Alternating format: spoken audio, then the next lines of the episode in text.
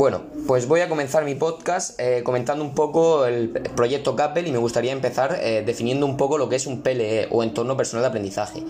que son el conjunto de elementos o recursos utilizados para la gestión del aprendizaje personal ya que es innegable que la importancia de la tecnología de la información y la comunicación es creciente y cada vez es más importante y más en una carrera como la nuestra, en la que como futuros docentes debemos de dominar muy bien estos temas, ya que nos servirán para impartir clase en todos los ámbitos educativos. Me parece muy interesante el estudio que plantea el proyecto CAPEL hablando sobre cómo son nuestros estudiantes universitarios, pasan tiempo en red, utilizan la red para aprender. Y a continuación voy a a hacer, eh, comentar cuatro términos. En primer lugar, analizar y comentar cuatro términos. En primer lugar, el término de autopercepción. Este proyecto afirma que a los estudiantes les motiva acudir a clases presenciales y el uso de la información en red y de recursos multimedia por lo general no parece un elemento muy motivador. En esto estoy totalmente de acuerdo y aunque no debería ser así, el, el recurso multimedia no es un elemento muy motivador para los estudiantes universitarios. En cuanto al segundo punto, la gestión de la información, estoy totalmente de acuerdo sobre la afirmación que se hace en este proyecto sobre que una tarea académica es más motivadora si se conoce bien su finalidad, si se dispone los recursos, si se disfruta realizándola y si se ajusta a intereses personales.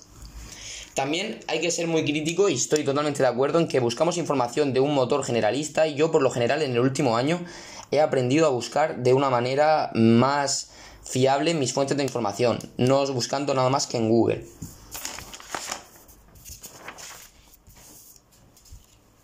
Luego, en cuanto a que no los alumnos universitarios no suelen usar las TIC para organizar ni trabajo ni tiempo, eh, estoy totalmente de acuerdo, ya que en mi caso resulta mucho más cómodo hoy en día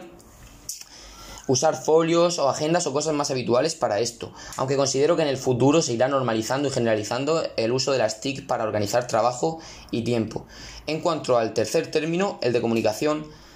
Estoy totalmente, totalmente de acuerdo sobre que las redes sociales no sirven para resolver problemas ni para resolver dudas de contenidos.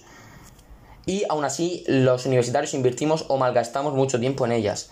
Y los contactos, afirma este proyecto que los contactos del mundo real son muy valiosos para las dudas sobre contenidos. Supongo que se referirá a que solemos preguntar a alumnos de, nuestra misma clase eh, dudas sobre los contenidos.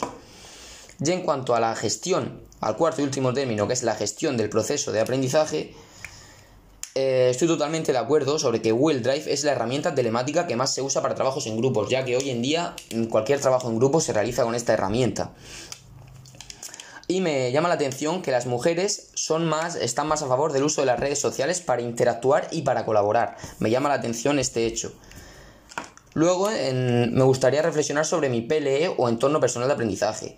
Como docente de educación primaria que seré en un futuro, considero que el PLE serán los rotuladores, cuadernillos,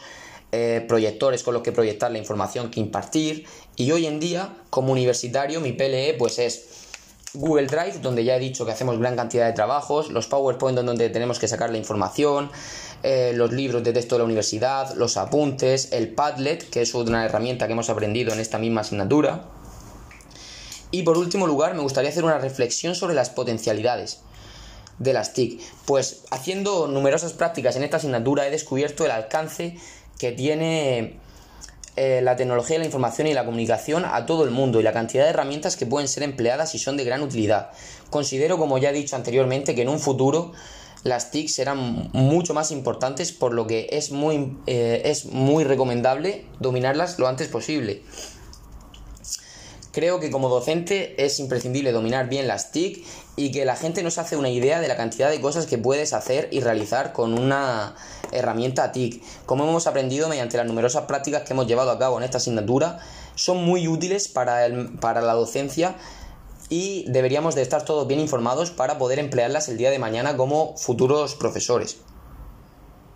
Y eso es eh, la reflexión que hago sobre las potencialidades, para concluir que, que considero que son imprescindibles eh, a día de hoy y que su importancia irá más en el futuro y es imprescindible conocerlas bien, como ya he dicho anteriormente.